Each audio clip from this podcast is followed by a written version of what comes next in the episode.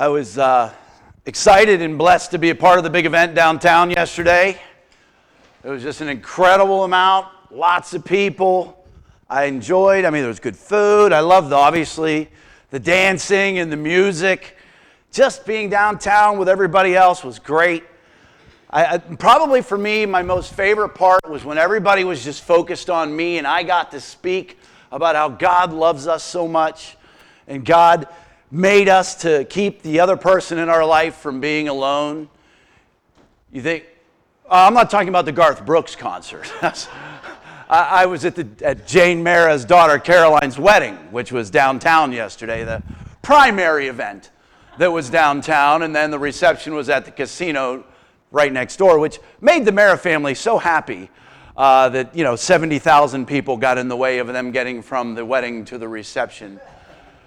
But it, it went off without a hitch. It was lovely. It was, a, I mean, it was at the Trinity Cathedral down in, right in the heart of downtown, and I couldn't be more out of place uh, as far as officiating a wedding. I'm used to being outside in barns and things like that. But what's interesting about either place is you, there's three types of people whether it be at the Garth Brooks concert or at the wedding. And the, and the first group, you sort of give them a pass because they don't know any better.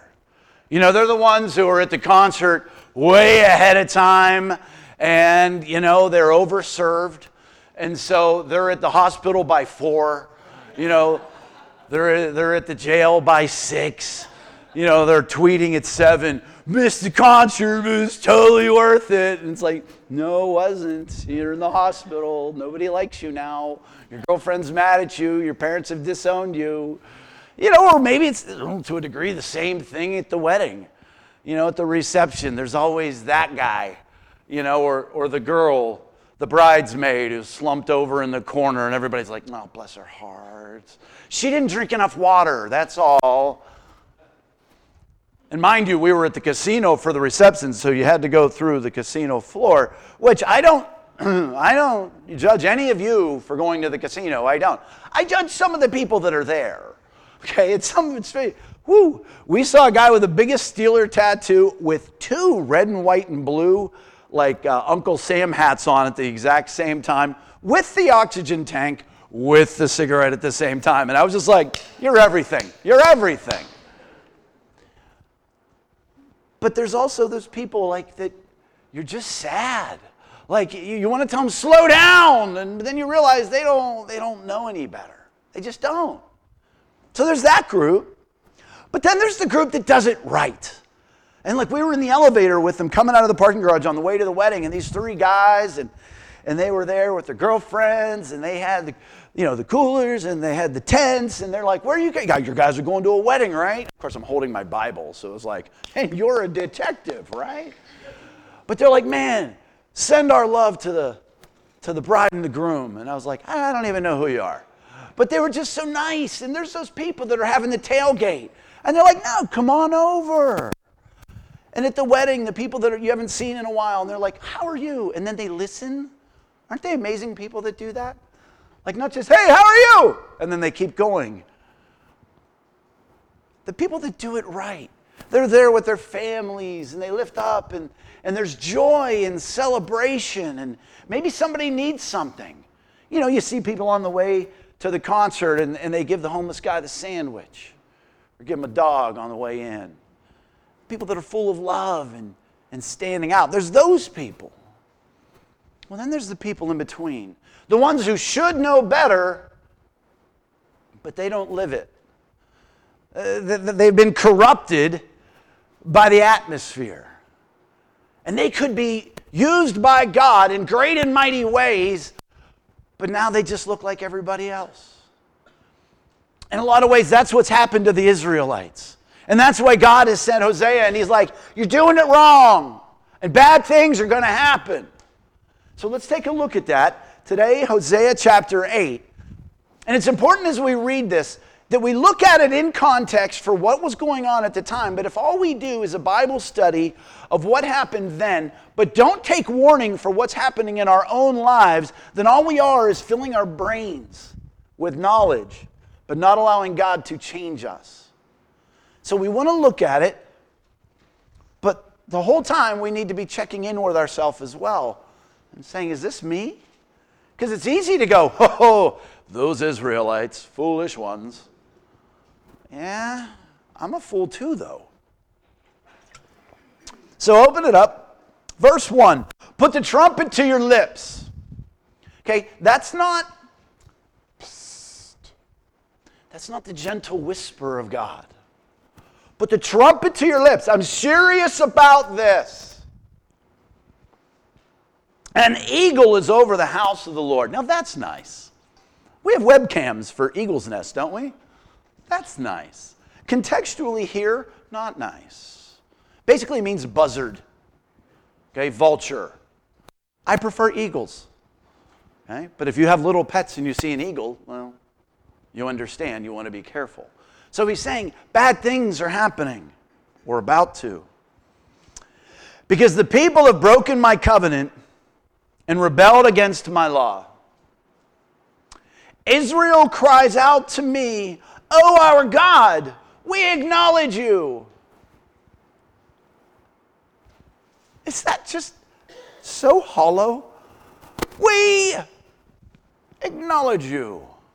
Have you seen that Christian uh, movie, Tombstone, where Wyatt Earp and Doc Holliday are there, and then and then Johnny Tyler comes up and he's just standing there, and after a while, Doc Holliday turns to him and he goes, Oh, Johnny, are you still there? You may go now. That's, that's acknowledging him. The Israelites are like, Yes, we acknowledge you, God. Whip de flip. And we go, That's terrible that they would do that, but don't we? You know, we're supposed to be, and I'm going to say this uh, 35 times. If I was sitting here, by the way, I would start keeping track. We're supposed to be in this world, but not of this world. Uh huh. We all nod. Mm-hmm. Sure. Right. Right. But we don't want to be lost or corrupted by this world. And so we sit here and say, oh, those poor Israelites. They acknowledge God. Well, you know what? We do the same. Too often we get lost in this culture. And we're like, well, we'll tell people we're a Christian. That way they'll know. Well, you don't want to be that guy. If you got to tell somebody you're a Christian, you've done a real bad job of showing them. You understand? And odds are, once you start telling, all they're going to think of are the ways you're not. And so that's one way we acknowledge God. Oh, I'm a Christian. I'm a Christian.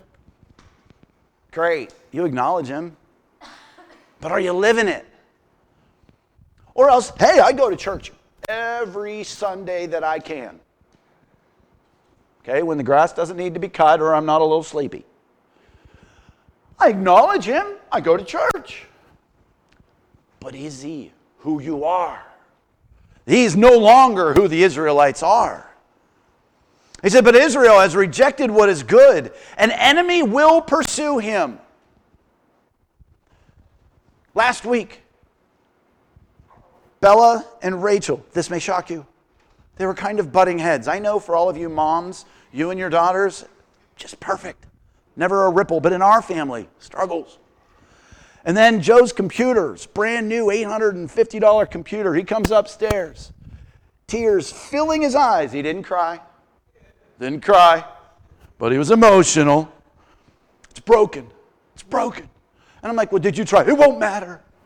But if you try to, maybe it doesn't matter. And all of a sudden, Rachel's yelling downstairs at Bella, and, and I'm like, everything's okay.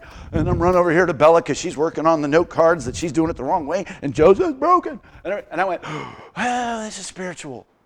Oh, I get it, because everybody's nuts right now. and if I'm the sane one, this is warfare. An enemy is always looking to trip us up. And it was amazing because the very next night, it was like sunshine and roses. And everything was fine, and everybody's laughing, and we're like a sitcom in a good way. But in that moment, we had to endure a little bit of attack.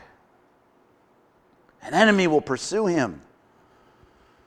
They will set up kings without my consent.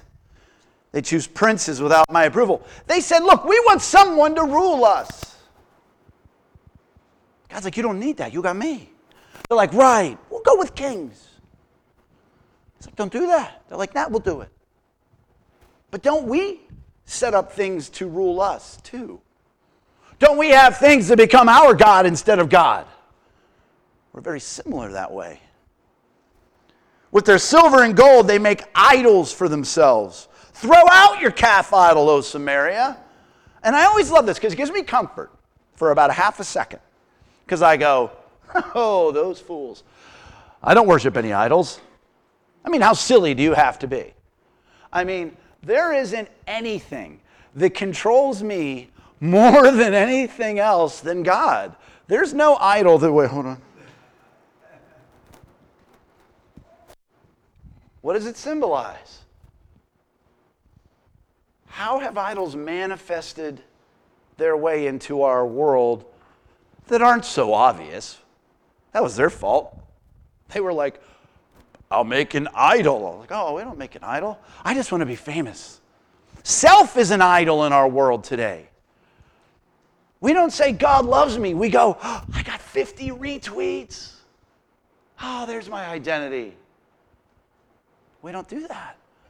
And by the way, seniors in the room, I blame you. This is your generation that told, well, maybe not the senior of the seniors, but the lesser of the seniors, that said everybody had to be special and that we were all okay and we all got a trophy. And they said, oh, everybody just needs self esteem until we went in the prisons and found that everybody there had what? High self esteem. Self is one of the idols. Oh, I am so important. How can I bow down before a God? I will make him bow down before me. And he'll do what I tell him to do. What percentage of your prayers is telling God what to do, not asking God what to do? Self is one of the idols we have. And sometimes it's our bitterness and our hurt and our refusal to grieve and our misery. So, no, maybe you haven't built a nice pewter shrine, ah, but we still have them.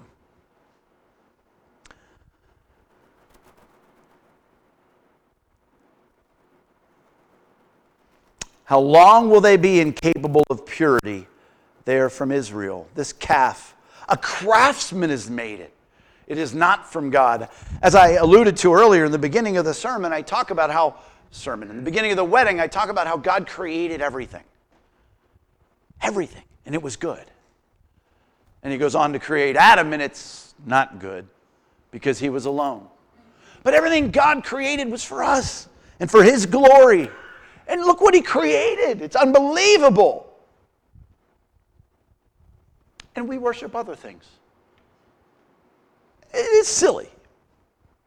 And what I like here is he calls, tells it like he sees it. He says, a, craftsman made this. It's not from God. It'll be broken into pieces, the calf of Samaria. They sow the wind and that almost sounds good, but it's not. Okay, what he's saying is they sow the wind. The wind comes and sweep things away. He's like, they're earning it. They're planting seeds with these idols. They're planting seeds for the wind that's going to come. What are those idols that's keeping you from God? And they reap the whirlwind. The whirlwind is what came and cleansed it all away. For these guys, it was Assyria that was just going to come and take over a real physical, mortal enemy. The stalk has no head, it'll produce no flower. Were it to yield grain, foreigners would swallow it up. Israel is swallowed up. Who and what is Israel? It's God's chosen people, set apart. They are special. You, somebody who is in this world but not of this world, are to be special. You're the one that's supposed to stand out because you're full of His love, His compassion, His caring, His comfort. Woe be it to you if God looks down and says, You're no longer special. You can be at the Garth Brooks concert. You can be at the center of the dance floor at the reception and be special and be loving somebody. Or you can slip and no longer be special. and blend in with everybody else. My prayer is that you would always be special, not because of how great you are, but how great He is within you. He says of Israel, they're swallowed up. Do not let the culture swallow you up and have you no longer be special. Don't let that happen. Now she is among the nations like a worthless thing. For they have gone up to Assyria like a wild donkey wandering alone. And that goes back to our reading from last week. You want to be a donkey that can't be trained? Or do you want to be a lamb that listens to a shepherd's voice? Ephraim, largest tribe in Israel, has sold herself, sold herself to lovers. Although they have sold themselves among the nations, I will now gather them together. They will begin to waste away under the oppression of the mighty king. We waste away from that which we place ahead of us under, instead of God. Begins to waste away.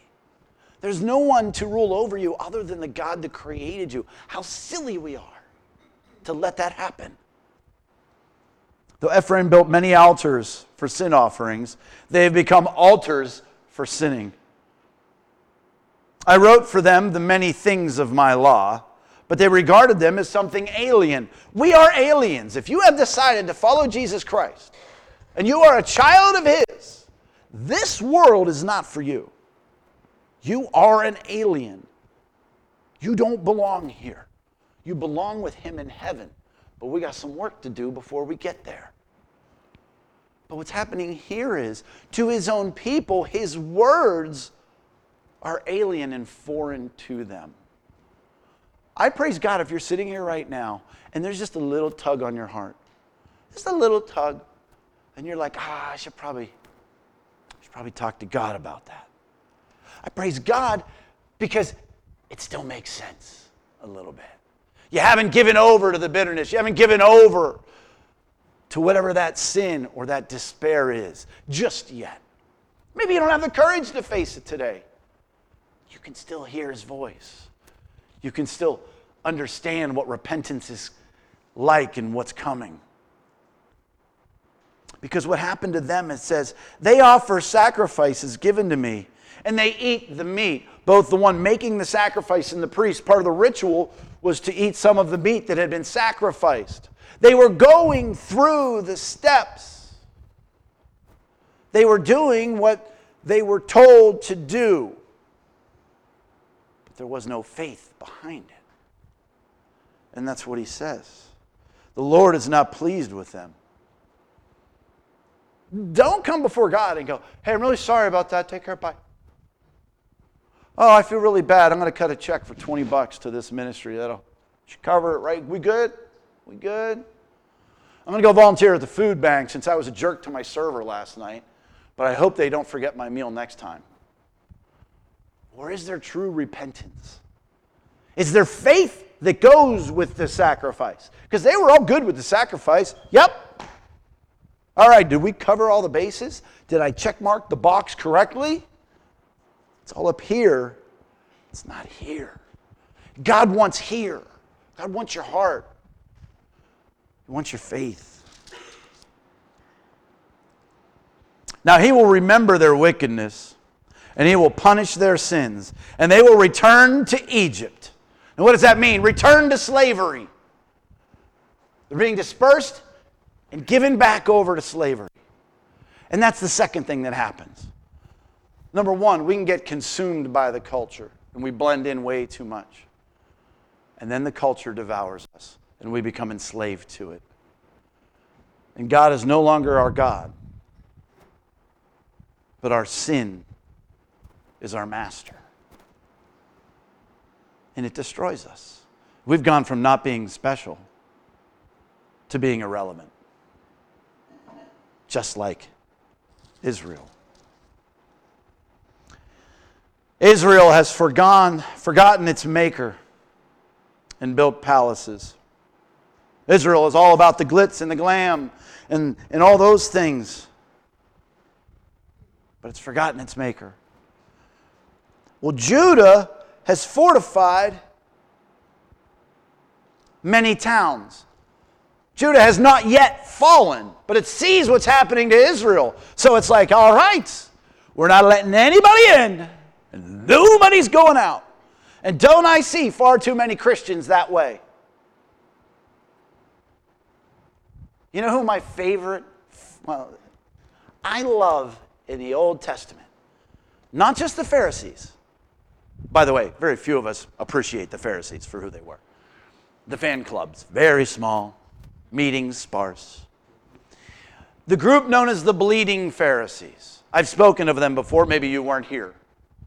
They were called Bleeding Pharisees because they didn't want to sin. And so they didn't want to look at a woman and lust. So what did they do? They walked with their heads down. You know what happens if you walk with your head down long enough? You bump into stuff. And that's why they were known as the bleeding Pharisees. I'm not sinning. Dunk. You know, they were so effective for the Lord. Bless their hearts. I bet they did a lot of good ministry, ministering to the ants on the ground. That's what Judah's like, okay, we're not going to have a problem. Everybody in here. You can't be that Christian either. You have to be in the world, but not of the world, not swallowed up by the world, and not enslaved by the world. But you can't hide either. And there's far too many Christians who roll into their church meetings on Tuesday. They have their midweek worship Wednesday. They got their small group Thursday. They got the potluck Saturday and church on Sunday. And the only non Christian they see is at the checkout at the grocery store. Except they do at home delivery now, so it's only the delivery person. What are you doing? You've made it about you again. I am not sinning at all. Look how great I am. Great. What good are you doing for the gospel? But I will send fire upon their cities that will consume their fortresses. You can't build up enough guards. Don't bow down before any other kings. The only king you have is the one who sent his son to die for you. And in exchange, you said, I'll live my life for you. And you received his Holy Spirit. That's the difference maker. The beauty is, you're so special, he died for you. The beauty of it is, you don't have to be so special because he resides in you. I look around this room and I say it week after week Who are you leading? Who's following you? And my fear is you sit here and you go, Oh, I don't know. Nobody would ever want to. Number one, don't discredit yourself, but please don't discredit the Holy Spirit inside of you. You could have such an impact, and many of you do, in the world around you. Dip into the culture and to be special because of your love for somebody else. To dip into the culture but not be corrupted by it. It's a beautiful thing. And it's what God has called you to do. I don't know what culture, I don't know what subset. But certainly you can't do it if you're too consumed with being part of it. Go into it and love the people that God has put before you. And if there's something that's blocking you, now's the time to confess with an earnest faith and repent and return once again to the God who loved you and died for you. Let's pray. Heavenly Father, I thank you for this morning. I thank you that you are so special and that you inside of us with your Holy Spirit can do things we could never imagine. But Lord, we do place things in front of you subtly, sometimes obviously. And so I pray that you would bring those to our attention, to our hearts that we might confess them with a true faith. Pray that we would be burdened to love those who know no better. None of us are perfect, Lord, but you certainly are. May we remember that all week long, every day, every hour. We love you and pray these things in your name. Amen.